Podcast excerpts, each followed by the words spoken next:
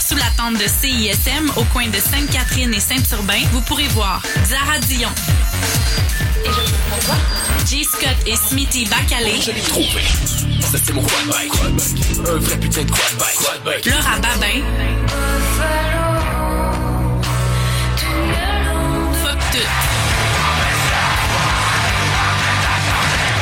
Voir la marge en spectacle du 9 au 17 juin à 19h sous la tente de CISM au Francophonie. Étudiants de l'Université de Montréal, c'est votre Sepsum. Profitez-en. En plus d'avoir accès au plateau sportif, vous pouvez vous abonner à la salle d'entraînement pour aussi peu que 9 dollars par mois. Visitez le sepsum.umontréal.ca pour tous les détails. Inscrivez-vous dès maintenant.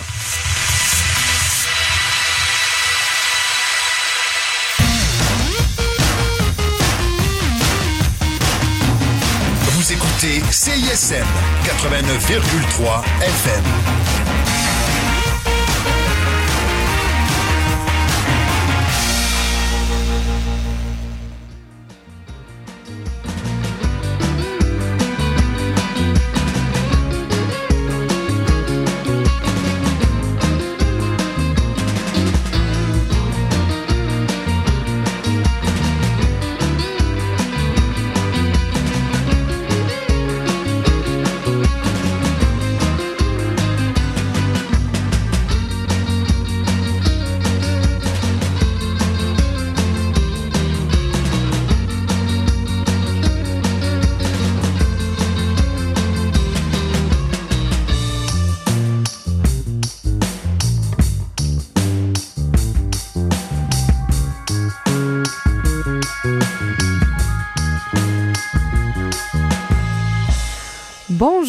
Tout le monde, bienvenue à cette nouvelle édition d'À force de chercher.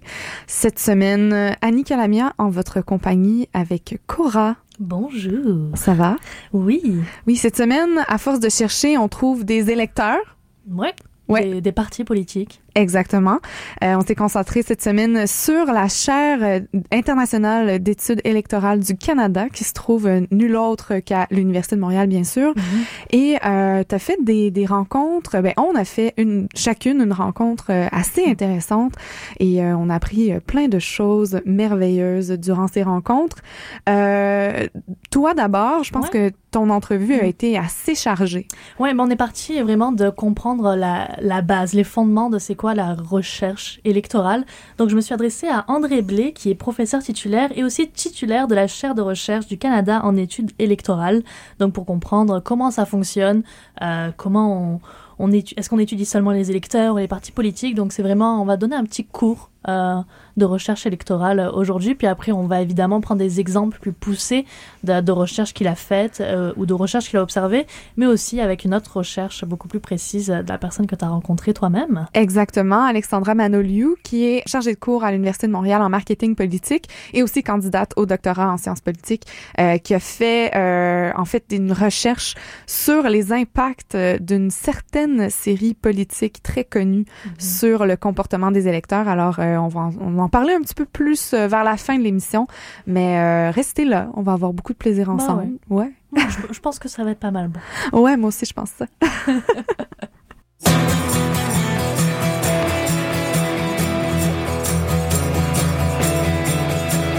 J'ai gagné, j'ai perdu, je ne sais plus lequel des deux je suis vraiment de perdante ou gagnante. J'ai râlé, j'ai rien dit, j'aurais pu simplement entre nous justement ou me taire ou parler. As-tu compris mon silence? As-tu compris mes écarts? As-tu compris mon départ? Moi, moi, moi, je ne sais plus qui je suis. Je ne sais rien du tout, je sais juste dire non. À peine envie brisée, une tige dans le vent. Les mots depuis ta bouche sont comme des ouragans. J'aurais dû justement me remettre à l'abri. As-tu voulu mon silence? As-tu voulu mes égards? As-tu voulu mon départ? Moi, moi, moi, je ne sais plus qui je suis.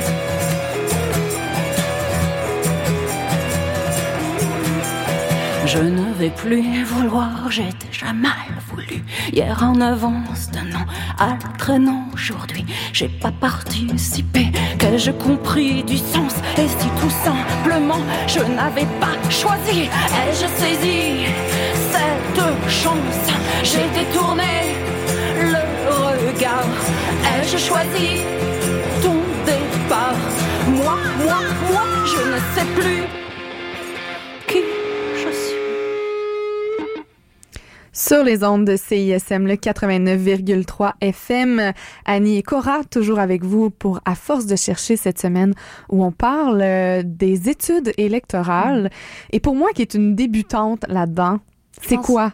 Oui, c'est ça. C'est je- quoi qu'on fait? Là-dedans? Je pense que, que André Blé, qui est professeur titulaire et titulaire de la chaire de recherche du Canada en études électorales, va pouvoir mieux nous expliquer parce que oui, nous sommes toutes les deux très débutantes en la matière. Euh, c'est tout simplement de faire de la recherche, d'en faire de beaucoup et de toutes sortes, et toutes portant plus ou moins directement sur les élections, donc avec euh, sur toutes sortes de sujets qui entourent les élections, et avec toutes sortes de méthodes de recherche différentes. On étudie un peu tout, mais généralement, on est centré davantage sur les électeurs. Et donc, on veut savoir euh, pourquoi ils décident de voter ou de s'abstenir. Et ensuite, pourquoi ils ont le choix, ils font le choix de voter pour un candidat ou un parti plutôt qu'un autre. Ça, ce sont les deux grandes questions traditionnelles qu'on on a en études électorales. Parfois aussi, on regarde au niveau plus euh, agrégé les résultats du vote en général. Et là, on va s'intéresser à essayer de voir, par exemple, si, euh, pour prendre un exemple, euh, lorsque le taux de chômage augmente, est-ce qu'en général, le vote pour le parti au pouvoir diminue? Donc, des relations très agrégées. Donc, au niveau individuel ou en, fait au niveau plus global. Donc les études électorales, euh, ça date pas d'hier, mais c'est pas non plus très très vieux. C'est parti des États-Unis dans les années 50, 60. On a un petit peu parlé avec euh, avec Monsieur Blé. Mais nous, on veut, euh, à force de chercher, se renseigner sur comment ça fonctionne euh, ces ces recherches-là euh, d'élections, d'électeurs et compagnie. Et il y a trois, il y a plusieurs façons de faire. Il y a les sondages, il y a les études de résultats, les expériences électorales et les expériences naturelles. Puis il va nous donner des exemples et plus détaillés euh, pour qu'on différencie toute ces, cette méthodologie-là. Ce n'est pas toujours, mais c'est surtout sur forme de sondage. Et, euh, donc, on va demander aux gens pour qui ils vont voter ou pour qui ils ont voté. Ça peut être avant ou après l'élection, s'ils ont l'intention de voter ou Mais ce n'est pas seulement par, euh, des sondages. Euh, comme je l'ai mentionné tantôt, on essaie aussi de voir quels sont euh, les déterminants qui affectent les résultats électoraux en général. Et donc, on va essayer de voir, par exemple, si les candidats qui dépensent plus, en général, ont plus de votes que les autres. Donc, ça, c'est un niveau très, très agrégé. Pour cela, donc, on a seulement à prendre en considération les résultats du vote par circonscription, par exemple. Donc, ça, c'est une autre démarche. Et il y a maintenant euh, même euh, des expériences euh, électorales qui sont faites, soit en laboratoire, où on va, par exemple, donner de l'information à certaines, à certaines personnes, puis pas à d'autres. On essaie de voir si ça modifie leur, euh, leur choix électoral. On leur demande de voter dans une petite élection dans, dans un laboratoire. Et on fait aussi maintenant des, euh, des grandes expériences dites naturelles, euh, où on va, par exemple, euh, voir comment euh, le fait... on envoie différents types de messages à des, gens euh, dans différentes parties d'une circonscription et on va tenter de voir si le message est convaincant ou non, a des effets, par exemple, sur la décision de voter ou non. Et donc, on va euh, voir si, par exemple, euh, contacter les gens par téléphone, de faire du porte-à-porte ou d'envoyer par, par la poste, la- laquelle des approches a le plus, a le plus d'effet sur euh, le taux de participation qui est observé par la suite.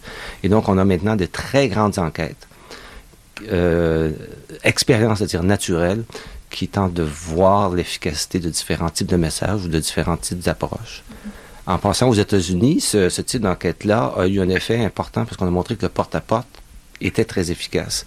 Et donc, euh, suite à ces études-là, on constate que les partis des candidats euh, accordent de plus d'importance maintenant au porte-à-porte et s'en fait plus qu'avant, une fois qu'on a démontré que euh, ça avait un effet important. En fait, ce qui m'intrigue là-dedans, c'est euh, c'est pourquoi, en fait, on commence à faire ces études-là? Est-ce que ce sont les partis politiques qui demandent ces études-là? J'avais le, même, euh, le même questionnement parce que j'avais peur que ce soit un peu comme euh, euh, les études sur est-ce que le lait c'est bon pour toi, ce soit commandé par des compagnies laitières. Mais Puis finalement non. il, m'a expliqué que généralement les partis politiques attendent justement ces recherches-là pour s'adapter et adapter leur stratégie, mais c'est très rare que eux-mêmes font la demande de ces, de, ces, recherches puisque finalement ils n'ont pas besoin de le faire parce qu'il y a déjà des, plein de chercheurs qui s'intéressent à ce sujet-là. Ouais. Donc c'est quand mais c'est quand même surprenant parce qu'on aurait l'impression justement que c'est ce que justement mm-hmm. les, les, partis politiques vont rechercher. Ben ils vont faire leur propre sondage à l'interne, voir comment l'opinion publique euh, avance pour leur candidat ou leur parti, mais euh, ils vont avoir moins de moyens peut-être à mettre dans ces sondages-là et ça va être plus euh, plus à chaud lors d'une élection, mettons, où ils vont voir ben, par porte à porte si leur campagne fonctionne en ce moment. Mais ces recherches-là, par exemple la, la recherche, les recherches que font Monsieur Blé ou le, le reste des personnes au département. Euh, c'est des études qui sont là depuis des mois, des années, avec beaucoup d'échantillonnage, beaucoup de, pays différents même. Donc ça va être plus vaste et peut-être plus euh, euh, représentatif qu'un petit sondage à chaud lors d'une élection demandée par un parti politique. OK. Puis, euh, qu'est-ce qui fait plus précisément? Euh, est-ce qu'il y a des, des, des, des, projets de recherche mm. précis en ce moment sur lesquels il travaille? Ben là, il, il aboutit finalement à un grand projet, un grand projet de recherche euh, qui fait conjointement avec plusieurs autres chercheurs, puis vous allez vite comprendre pourquoi. C'est une recherche euh, qui est euh, faite dans cinq pays différents, donc le Canada, la France, l'Espagne, l'Allemagne et la Suisse. Puis ils étudient à la fois le comportement des électeurs et de différents partis dans 26 élections différentes dans ces cinq, euh, dans ces cinq pays-là. Puis à l'aide de sondages et d'expériences, comme il a expliqué tantôt, les, moyens d'étudier ces comportements-là pour s'intéresser particulièrement aux facteurs individuel euh, et contextuel qui va inciter les personnes à aller voter ou non, euh, tout ce qui est vote stratégique, euh, tout ce qui est sens du devoir et aussi tout ce qui est vote sincère ou non. Puis il va donner plus de, détails sur, sur cette recherche-là dans l'extrait qu'on va pouvoir écouter. Ah, on, est là à la toute fin. On va, terminer cette recherche à la fin de l'année. On a euh, fait en, au total euh, près d'une trentaine d'enquêtes dans différentes, régions. Dans chacun des cas, on parle d'un sondage qui est euh, fait juste avant l'élection auprès d'à peu près 1000 électeurs et ensuite à peu près 800 des personnes répondent à un, deuxième sondage. Donc, ça nous permet de comparer le comportement des électeurs dans chacune de ces élections-là. On fait la même chose avec les partis. On examine la stratégie des partis. Et euh, donc, on essaie d'établir toute une série de comparaisons sur euh, ce qui affecte le comportement des, électeurs surtout, mais aussi euh, des partis politiques. Donc là, c'est vraiment un effet entonnoir dans les enquêtes qu'ils vont faire. Ils vont faire des grandes enquêtes à grosse échelle au niveau du pays, puis après ils vont aller dans différentes régions de ces pays-là, dans différentes élections. Donc c'est beaucoup, beaucoup de recherches et ces recherches-là, ils voulaient aboutir à comprendre quels sont les facteurs individuels et les facteurs contextuels qui vont amener une personne ou non à voter, à, voter tout court, mais aussi à voter pour tel ou tel parti. Donc, c'est quoi les influences que peut avoir euh, un, individu?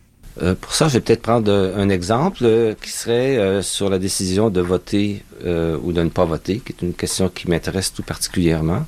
Et donc, on peut examiner quels sont les facteurs individuels euh, qui amènent euh, à la participation ou à l'abstention.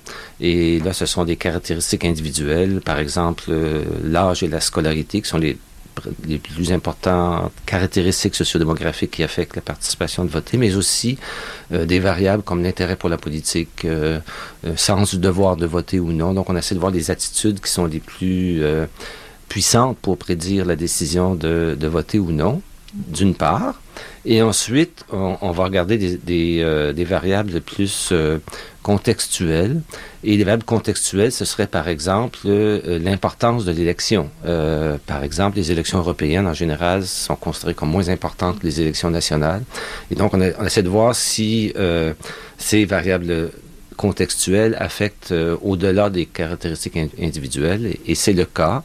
Et on essaie de voir aussi dans quelle mesure euh, par exemple, l'intérêt pour la politique semble avoir un effet plus important pour les élections les moins importantes. Quand c'est une élection qui est jugée pas très importante, les plus intéressés continuent de voter, mais les moins intéressés sont beaucoup plus susceptibles de, s'abstenir. Donc, on essaie de voir les effets d'interaction qu'il y a entre les facteurs contextuels et les, euh, les caractéristiques individuelles des électeurs. Donc, je suis peut-être pas la personne qui a le plus de foi en l'humanité, mais je me suis demandé est-ce que les gens vont être vraiment honnêtes, puisque la, le fondement d'une recherche, c'est quand même le, le, sondage, puis les personnes en tant que telles. Mhm. Puis l'exemple que j'avais, c'est que en tant que chère française, euh, j'ai remarqué une grande différence entre la France et, euh, et le Québec, c'est que euh, la France reste quand même très tabou. Tu vas quand tu demandes à quelqu'un pour qui il a voté, ça reste un sujet très tabou. On va pas trop parler ouvertement, on va parler ouvertement de politique, mais on va jamais forcément dire pour qui on vote, surtout quand c'est des personnes qui n'ont pas les mêmes opinions que nous.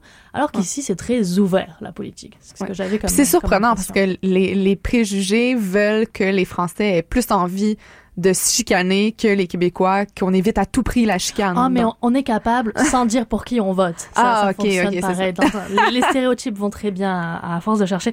Euh, mais puis, j'ai été étonnée qu'ils me disent que les gens sont quand même très honnêtes dans leurs réponses, dans les sondages, même s'ils vont quand même garder, euh, prendre en considération ce facteur d'honnêteté à la fin, hein, quand ils vont tout regarder, tout ça. Euh, mais par contre, le gros problème qu'ils ont en ce moment, un problème qui n'était pas aussi important avant, c'est que il y a beaucoup de refus de participer tout simplement à ces sondages-là. Mhm. Donc le, le bassin va être moins représentatif puisque va y avoir moins de réponses finalement. Et les sondages qu'on peut voir euh, lors d'élections, des- qui vont nous donner une idée de qui va passer euh, les élections, ils ont le même problème. Mais il, m'a il m'a dit que les sondages sont quand même bons, qu'il faut quand même les, les suivre, les croire, même s'ils vont avoir aussi un effet. Mettons, si tu vas voir qu'un tel candidat a beaucoup, beaucoup d'avance, peut-être que tu vas te dire, ça sert à rien que j'ai que j'aille voter. voter. Ça sert à rien que j'aille voter parce que tel candidat va rentrer de toute façon ou ah mais tel autre pour qui j'aurais je vote contre va Ouais. jamais rentrer de toute façon donc euh, ça. je peux aller à la plage aujourd'hui. Voilà. Donc même si très bon exemple.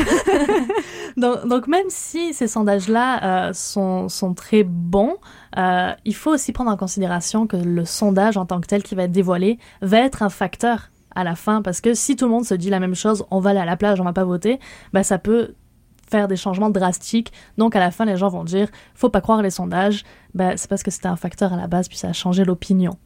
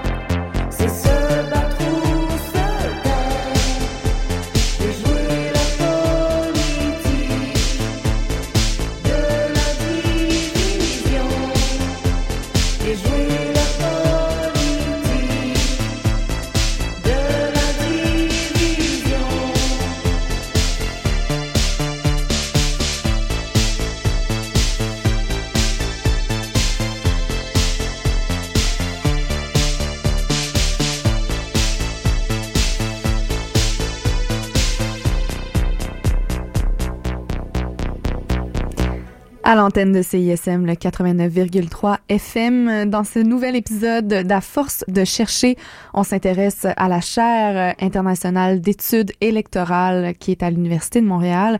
Annie et Cora, toujours avec vous. Et euh, en fait, on peut difficilement parler d'études électorales sans parler de mode de scrutin c'est quand même la base. Exactement. Euh, on en parle, ça revient à chaque quelques années, à chaque quatre ans en moyenne, euh, autant provincial qu'au fédéral. Ici, on se questionne régulièrement sur notre mode de scrutin, le mode de mhm. scrutin universel. Est-ce que c'est pour nous? Est-ce que ça va influencer aussi euh, et inciter les gens à aller voter? Puis c'est aussi l'une des raisons pour laquelle ils ont choisi cinq pays différents, dont le, Canada, dans la recherche euh, dont on parlait euh, tantôt à la mission. C'est parce qu'ils voulaient comparer ces modes de scrutin-là, voir euh, quel est le peut-être s'il y en a un qui est idéal, s'il y en a un qui est moins bon. Puis finalement, il n'y a pas de, a pas de recette miracle. mais c'est quand même des, différences notables qui, expliquent aussi le, taux de participation des citoyens au vote aux différentes élections. Euh, la relation entre le, mode, de scrutin et le taux de participation est compliquée. Euh, notre étude euh, ne pourra pas répondre tout à fait à cette question-là parce qu'on a trop, un nombre trop petit de cas, mais si on regarde de façon très générale, il semble que la proportionnelle conduit à un taux de participation légèrement plus élevé. Mais j'insiste sur le légèrement. la différence est, pas très grande. Et c'est parce que en fait, il dire le le mode de scrutin a toutes sortes de conséquences, certaines probablement positives et certaines plus, euh, plus négatives. Euh, évidemment, quand on a un scrutin proportionnel, les gens ont plus l'impression que les résultats de l'élection sont équitables et justes, et ça, ça peut contribuer euh, à un taux de participation élevé. Mais ça peut aussi rendre les choses plus compliquées.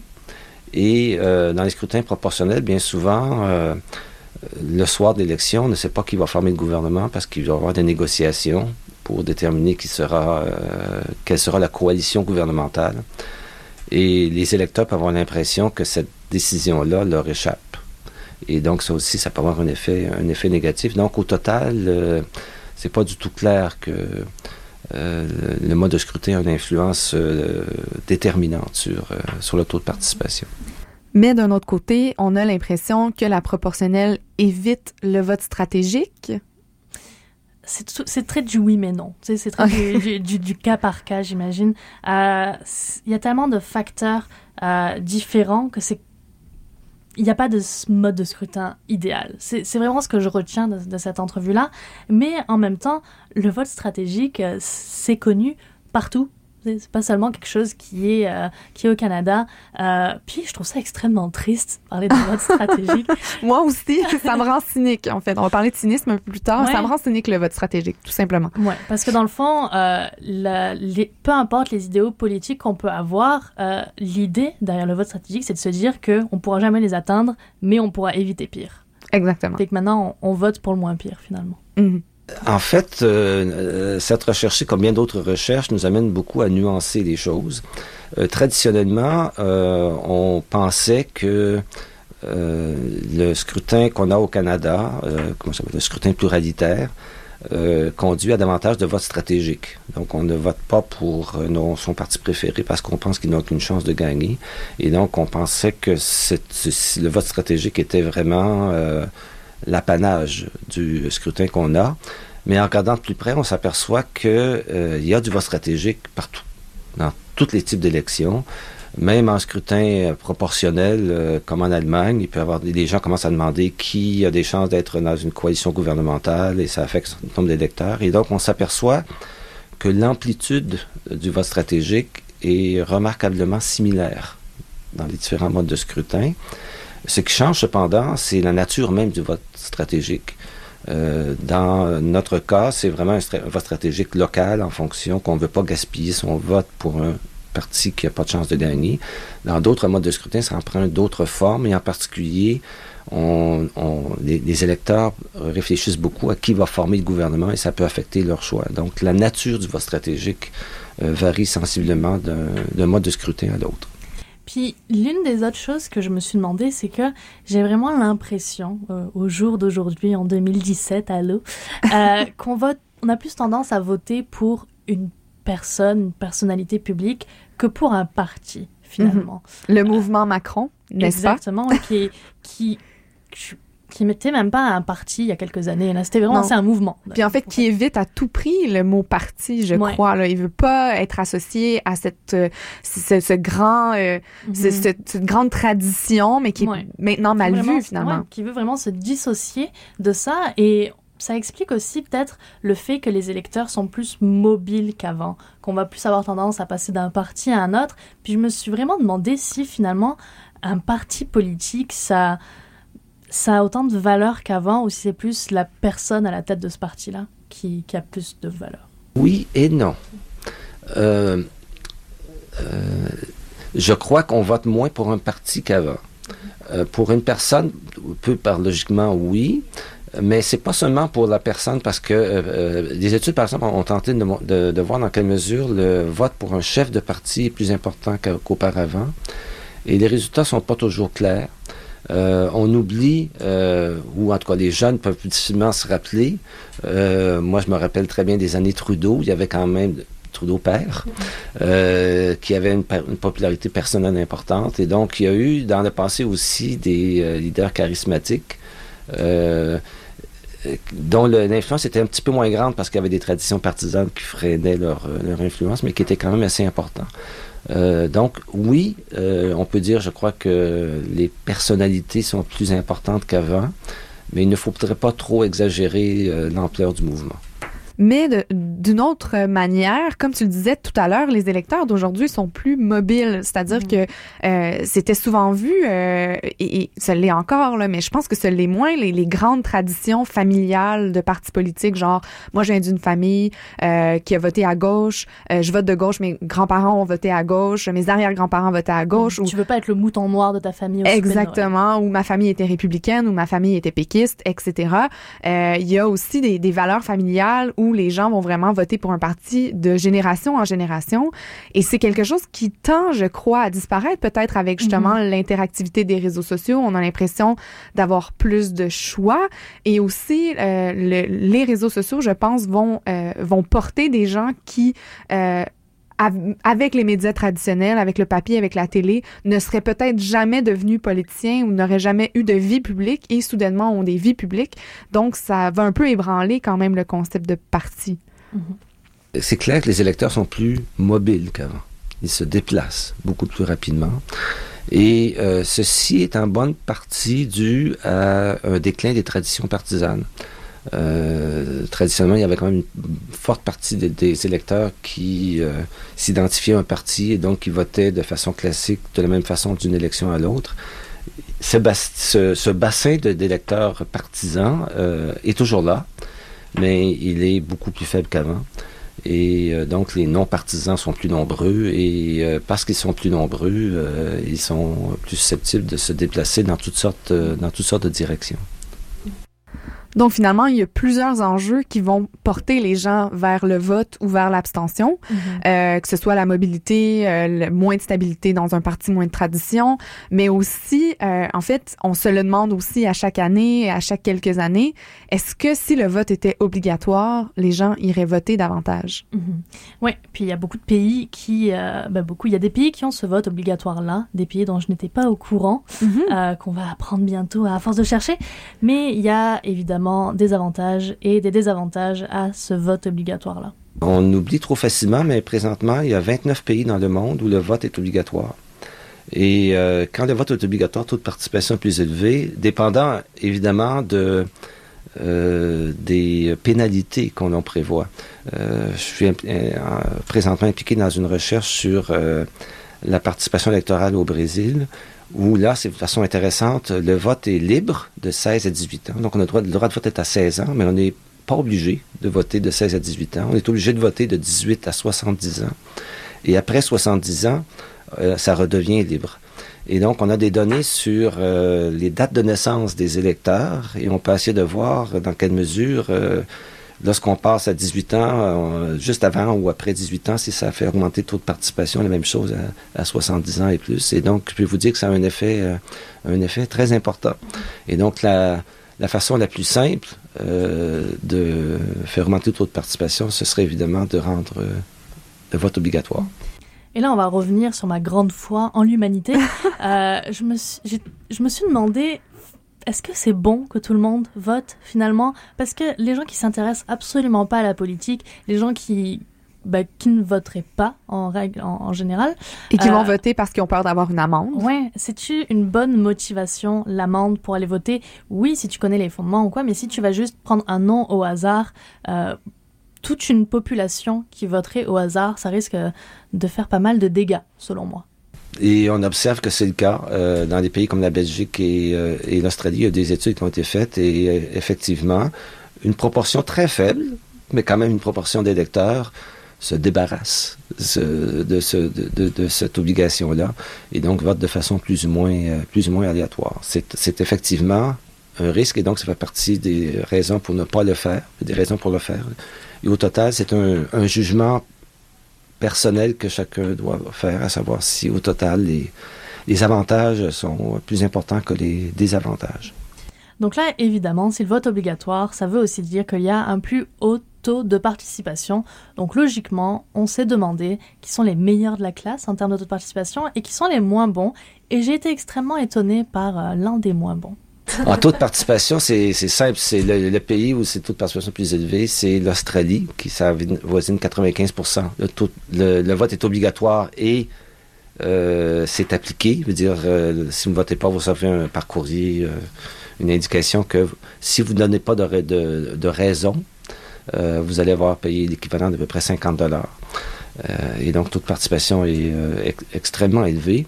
Dans les, pays où le taux de participation est faible, il y a, évidemment les pays les plus pauvres en général, mais il y a un pays qui se, qui se dégage où le taux de participation est très faible et de façon peut-être un peu surprenante, c'est la Suisse, où le taux de participation est très faible, entre 40 et 50% euh, ce qui s'explique en bonne partie parce qu'il y a aussi un très grand nombre de référendums. Euh, les gens, sur toutes sortes d'enjeux, euh, les, Suisses sont appelés à des référendums plusieurs fois par année. Et donc, y a une fatigue, une lassitude, parce qu'il y a plusieurs consultations électorales, et aussi probablement la perception que les principaux enjeux vont être décidés par référendum, et que donc euh, l'élection elle-même euh, a peut-être beaucoup moins de portée. Et donc ça, c'est le, le cas euh, à l'opposé, un taux de participation très faible. Donc finalement, les Suisses, eux, n'ont pas peur des référendums et de la rue. Ils sont très neutres. Ouais, ils sont très neutres aussi. et en fait, ça aussi, c'est un facteur quand même de dissension au vote lorsque les élections sont trop fréquentes, mhm. on va y aller moins souvent, tout simplement. Oui, cet effet de, lassitude, comme il nous l'explique euh, très bien. Euh, puis, oui, le taux de participation est évidemment plus élevé quand euh, c'est obligatoire, mais dans des pays comme le nôtre où le vote n'est pas obligatoire, on s'intéresse dans les recherches d'études électorales sur qu'est-ce qui va faire que quelqu'un va aller voter ou non, et donc sur comment expliquer un taux de participation à une élection. Les, deux principaux, euh, les deux principales raisons sont encore là relativement simples. Euh, la première, la meilleure, la meilleure, euh, la caractéristique qui prédit le mieux, c'est si on s'intéresse à la politique. C'est aussi simple que ça. En fait, ça serait est-ce qu'on aime la politique ou non?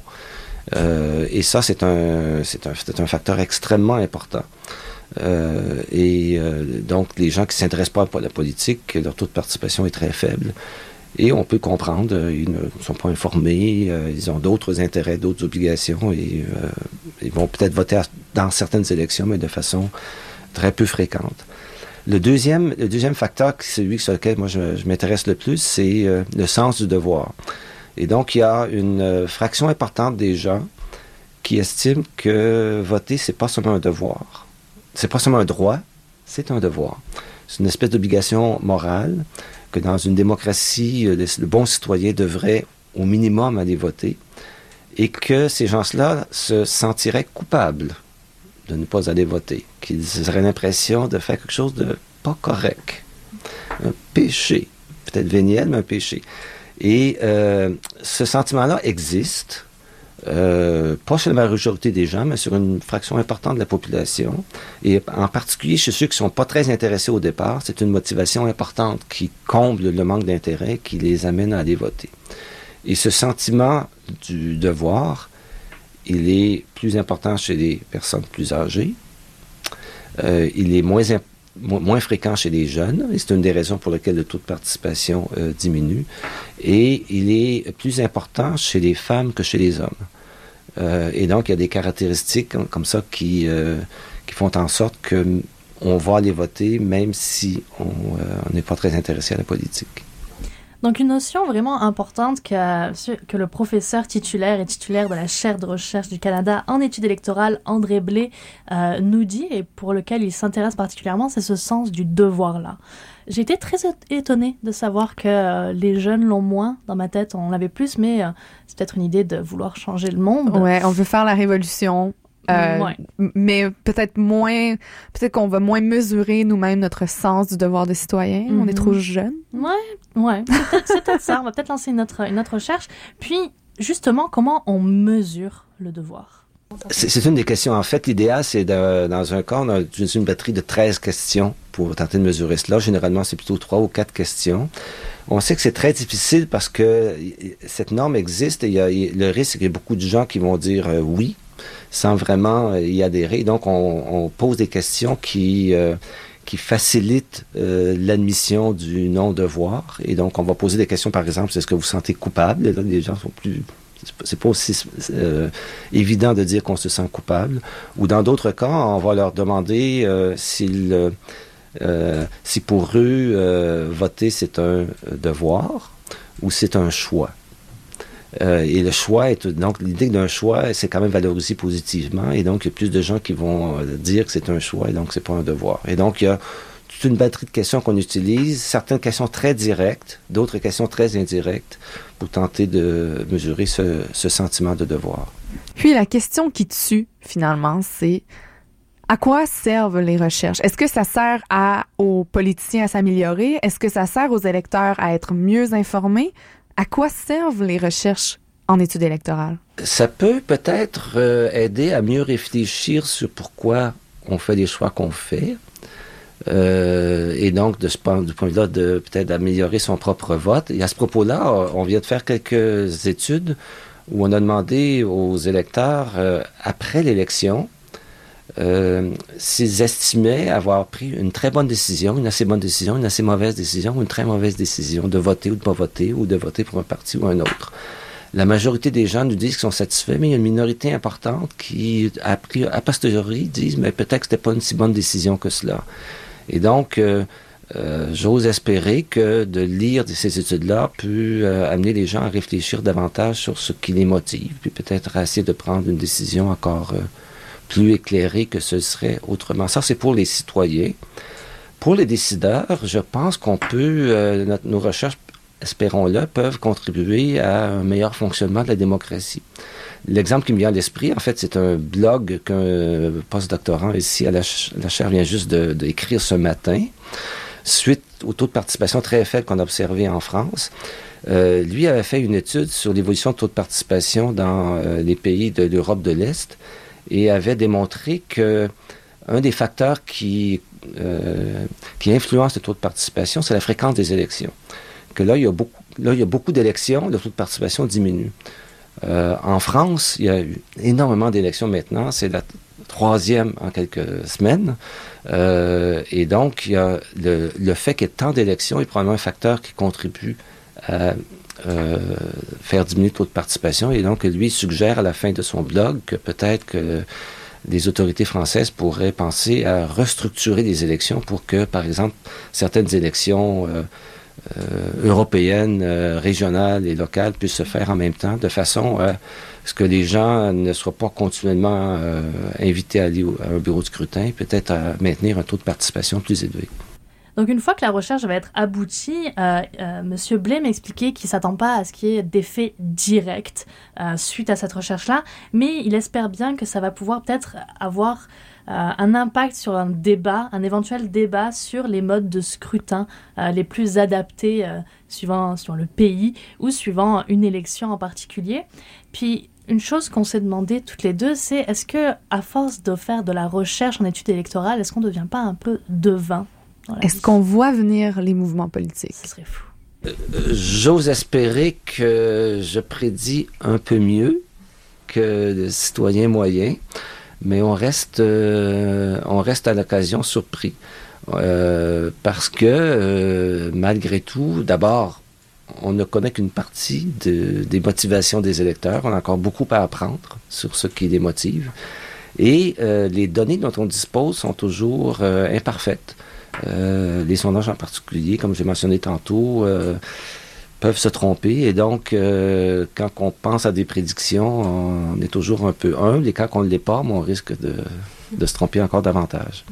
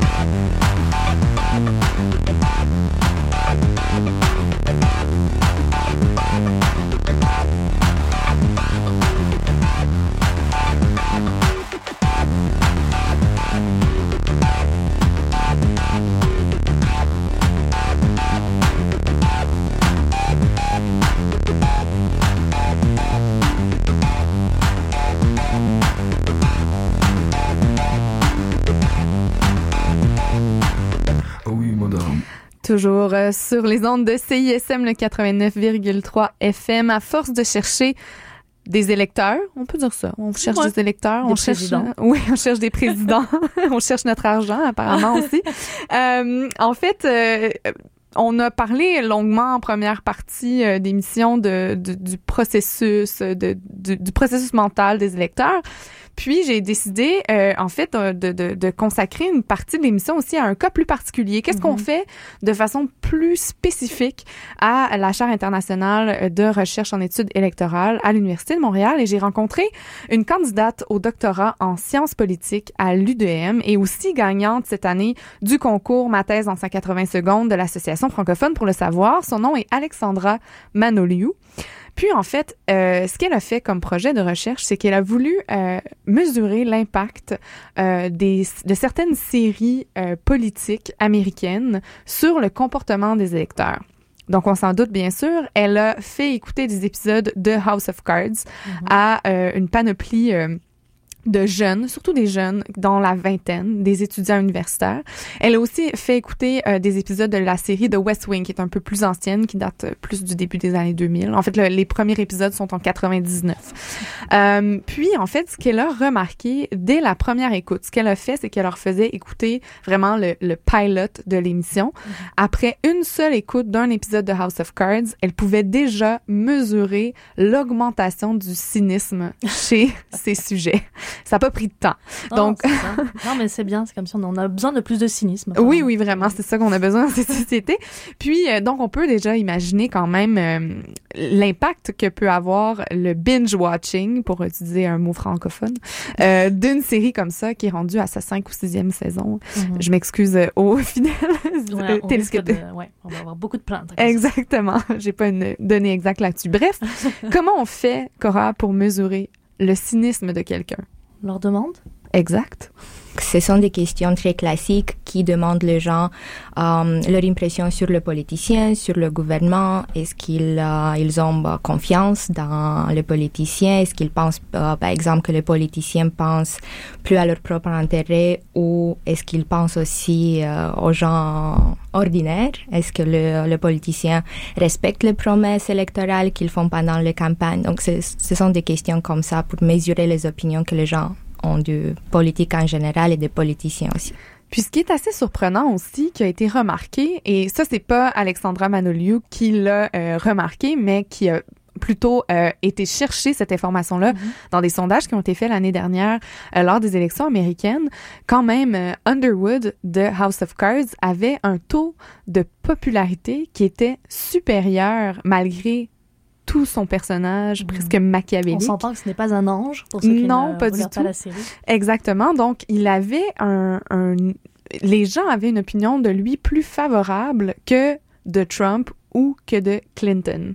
C'est quand même impressionnant pour un personnage fictif. Exact. Il y a des, des sondages, si on regarde un peu dans, la, dans le média, il y a des sondages qui montrent que les gens ont une meilleure opinion de politiciens fictifs et pas seulement de, de Underwood. Il y a aussi des autres présidents américains fictifs, comme celui qui est dans Scandal, West Wing, Madam Secretary. Donc, il y a beaucoup, bah, plus d'autres séries. House of Cards, c'est, pas la seule. Peut-être Frank Underwood est le plus connu et le plus fameux.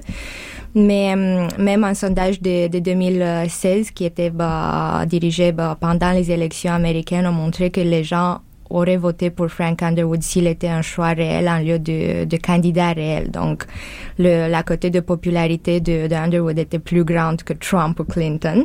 Et déjà, c'est, c'est un fait qui, que je pense qu'on devrait nous poser des, des questions très sérieuses à l'égard. Et pour ceux qui disent que ces genres de séries sont très exagérés, ils n'ont pas du tout euh, un effet sur les opinions des, des gens, je pense que ça, c'est déjà un très bon bah, signe dans la direction qu'ils peuvent avoir une influence. Donc, effectivement, et même euh, lorsqu'on parle de House of Cards, dans ce cas précis, on peut même dire que la réalité va rencontrer la fiction ou la fiction va rencontrer la réalité.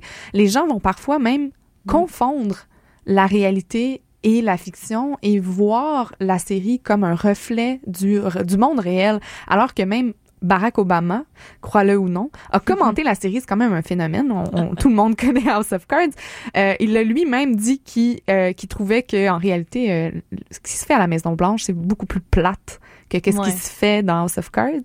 Euh, et il disait aussi qu'il admirait quand même Underwood euh, parce qu'il aurait aimé ça, lui, être plus euh, décisif et plus expéditif dans ses décisions, alors que lui il avait plus de difficultés à, le faire. Mais cela dit, c'est quand même important de savoir que euh, les gens vont méla- mélanger en ce qui concerne la politique, la fiction avec la réalité. Puis je trouve ça vraiment très drôle dans le sens où les créateurs de House of Cards à la base voulaient se dissocier de du monde réel et de ce qui se passait à la Maison Blanche. Ils voulaient vraiment faire une fiction. C'est juste par pure coïncidence que certaines choses s'entrecroisent finalement, ce que les, spectateurs peuvent oublier de temps en temps. Et spécialement pour ceux qui connaissent pas, ne sont pas très familiarisés avec la, la politique en général, le fait que tu es exposé déjà bah, pendant beaucoup d'épisodes ou cinq saisons déjà bah, à des choses, à des événements, à des politiciens, peut-être ça donne un peu euh, l'impression que tu rentres un peu dans les coulisses de, de pouvoir et que tu comprends mieux qu'est-ce qui se passe, tous ces, euh, ces processus de négociation, de rapport de pouvoir, euh, de lutte politique. Donc, ça, ça peut donner bah, l'impression que tu peux connaître mieux les, les gens et aussi avec les personnages fictifs, tu peux faire des ressemblances avec de vrais politiciens et ça te donne l'impression que tu comprends mieux la politique réelle. Donc finalement, en ayant l'impression de mieux comprendre la politique, on a l'impression que finalement Underwood, il est plus honnête, il est plus, euh, il va être, il va dire ce qu'il fait, fait- faire ce qu'il dit. hein, ça te rappelle quelqu'un? Un, un tout petit peu, Ouais, c'est ça. légèrement. Donc, les gens vont avoir plus euh, l'impression que euh, de voter pour lui, c'est de voter pour quelque chose qu'on connaît. On vote pour quelqu'un qui nous a montré son vrai visage. Et euh, elle observe aussi un, un déclin, en fait, de de ce discours de politicien qui est plus euh, formaté, qui est plus traditionnel. Mhm. Et euh, en fait, je lui ai demandé ce qui l'avait euh, le plus surpris dans ses recherches et dans la réponse de, des personnes qui ont répondu à, l'étude. Et c'était vraiment ça, c'était le rejet du politicien honnête. J'ai regardé un peu, par exemple, les commentaires des gens qui ont regardé euh, The West Wing. Donc, on était exposé à une façon de faire la politique morale et juste et un discours d'un président américain fictif, mais qui avait un bon bah, discours très American Dream. Euh, ils ont dit que ça, c'est un stéréotype. Ils ont aimé pas du tout l'idée de, voir ça. Ils ont dit, mais aujourd'hui, c'est pas possible ça. Je peux pas imaginer un politicien comme ça. Ça se voit que c'est très exagéré cette idée de politique positive. Mais par contre, ils ont pensé que bon, House of Cards et Frank Underwood est plus réaliste et ils sont plus prêts à, euh, à accepter ça. Donc finalement, un personnage de fiction devient plus réaliste qu'un personnage réel, un politicien réel. C'est quand même un C'est défi. tellement absurde. Oui, c'est quand même un, un défi de taille auquel font face les politiciens en ce moment, finalement, parce qu'ils doivent montrer qu'ils sont justes, ils doivent montrer qu'ils font qu'ils veulent le bien de la population, Mhm. mais d'un autre côté, ils sont vus comme des menteurs lorsqu'ils font ça. Donc, comment on s'en sort finalement? Si on peut s'en sortir. Exactement. Et euh, ce que euh, Alexandra Manoliou euh, disait, c'est que en fait, les électeurs, ils sont pas tout à fait cohérents dans leur dans ce qu'ils recherchent chez un politicien en général. C'est sûr qu'on va juger. Bon, je pense qu'on est un peu hypocrite aussi euh, quand on pense au- à la- aux politiciens réels. Euh, on veut de bons politiciens qui, vont nous diriger, mais en même temps, on veut des politiciens qui sont euh, audacieux et qui, qui vont avoir le courage de, de dire qu'est-ce qu'ils pensent réellement et d'avoir pas peur de, de dire euh, la réalité. Donc, je pense qu'il y a du côté de Frank Underwood qu'on admire et qu'on voulait que notre politicien bah, réel euh, ont. Mais en même temps, je pense que, comme tu as dit, bah, c'est plus facile de pardonner ou de pas juger bah, si dur Underwood parce que au fond de, de la conscience, on pense qu'il est de toute façon quelqu'un fictif. Donc, Donc, d'un côté, on va chercher une personnalité forte, un leader charismatique. D'un autre côté, on va vouloir la stabilité. Puis, en plus, oui, on aime beaucoup Underwood, mais on sait au fond de nous qu'il est fictif, mais en même temps, on voterait mieux pour lui que pour un autre. C'est complexe, finalement. J'ai l'impression que cette émission me rend encore plus cynique. Parce que j'ai juste l'impression qu'il n'y a pas de solution. Il n'y a pas de mode de scrutin parfait. Il n'y a pas de personnalité, euh, de cho- personnage politique parfait. Fait que finalement, euh, on Donc, est mieux de regarder à la télé. Ouais, c'est ça. C'est le propre des sciences humaines en général. Je pense que c'est- un peu ce à quoi on fait face lorsqu'on fait des recherches en sciences humaines. On, on salue d'ailleurs tous les chercheurs de l'Université de Montréal. Et euh, sur une note beaucoup plus légère, euh, bon, j'ai parlé à quelqu'un qui, qui a quand même regardé beaucoup, beaucoup de séries télé politiques. Et évidemment, je lui ai demandé, c'est quoi la meilleure, c'est quoi la meilleure série? là? Qu'est-ce que vous devriez regarder, vous, Mhm. auditeurs de CISM? Ah, ça c'est difficile. Euh, maintenant, parce que j'ai euh, concentré toutes mes recherches sur ça, je pense que, que oui, House of Cards, avec tous les critiques, avec tous les, euh, les mauvaises opinions qui, que les gens ont sur ça, avec tout le hate watching que les gens font, euh, je pense que c'est une série qui, qui mérite de visionner, même pour ceux qui aiment pas du tout la politique. Je pense que juste les personnages sont très bien construits et tu peux regarder ça sans être intéressé bon, de la politique, pas du tout. Et c'est sur cette note et cette invitation à regarder des séries télé po- politiques qui va se terminer. invitation, Oui, de procrastination. Exactement. Euh, qu'on va terminer ce, ce, ce nouvel épisode à force de chercher sur la chaire d'études internationales en études électorales de l'Université de Montréal. J'espère que vous avez appris des choses. J'espère que ça vous, vous, vous a donné envie de vous questionner sur vos motivations à aller voter et, euh, et à participer, en fait, à, à- au débat citoyen sur le mode de scrutin. Je sais que des fois, c'est un petit peu gris comme débat, mais c'est quand même très intéressant. Puis après, vous pouvez relaxer en regardant House of Cards. Exactement, un petit peu des deux. Entre deux épisodes, on se questionne, puis après ça, ben, on, on regarde la télé. Et bon là-dessus, on va euh, remercier bien sûr euh, nos deux intervenants qui nous ont éclairés sur tout ce qui se passe dans le monde, ben, en fait, une, une fraction de ce qui se passe dans cette grande chaire d'études électorales à l'Université de Montréal. Euh, donc, on vient d'entendre euh, Alexandra Manoliou, candidate au doctorat en sciences politiques de l'Université de Montréal, euh, chargée de cours en marketing politique à l'Université de Montréal et gagnante du concours Ma thèse en 180 secondes de l'Association francophone pour le savoir. Et euh, le professeur titulaire André Blais, qui est aussi titulaire euh, de la chaire de recherche du Canada en études électorales, qui nous a expliqué comment fonctionne finalement une recherche électorale. Exactement. Donc là-dessus, on va vous souhaiter une très belle soirée sur les ondes de CISM et on vous dit à la semaine prochaine pour À force de chercher. Bye!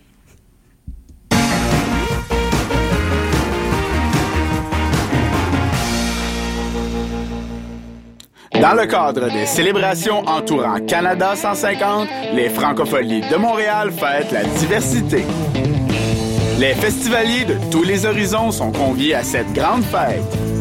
Grillez vos viandes et légumes sur les barbecues géants tout en profitant de 10 heures de rythme et de mouvement avec les spectacles gratuits. Le 27 juin dès 14h sur le parterre symphonique Angle Clark et de Montigny.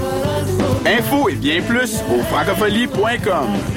Présenté par Bell en collaboration avec Ford du Canada en association avec la Presse Plus et CISM. Les Francopholies de Montréal annoncent l'été.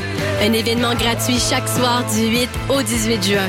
Voyez l'événement d'ouverture Ford avec les trois accords Dumas, Pierre Quenders et Lydia Kepinski. Yann Perrault avec plusieurs invités. Une excellente soirée Sorel Soviet Saucisse avec Bernard Adamus. Et Karim Ouellette sur scène avec Mosaïen sans pression et bien plus. Info au francophonie.com. Une présentation de Belle en collaboration avec Ford du Canada en association avec La Presse Plus et CISM. C'est l'été et qu'est-ce qui se passe en été? On danse à pique-nique électronique. Part du bon pied en juin avec Ardalan Back-to-Back Christian Martin, B-Trades, Cora Country DJ Set, Jesse Rose, Prince Thomas et plusieurs autres. Pique-nique électronique à savourer tous les dimanches de l'été jusqu'au 24 septembre. Pour plus d'infos, allez faire un tour au pique-niqueélectronique.com. Cette semaine, au Quai des nos spectacles sont... Lundi 12 juin, Papa Groove. Mardi 13 juin, en 5 à 7, Fabien Arbour. Et en soirée, Aphrodise. Le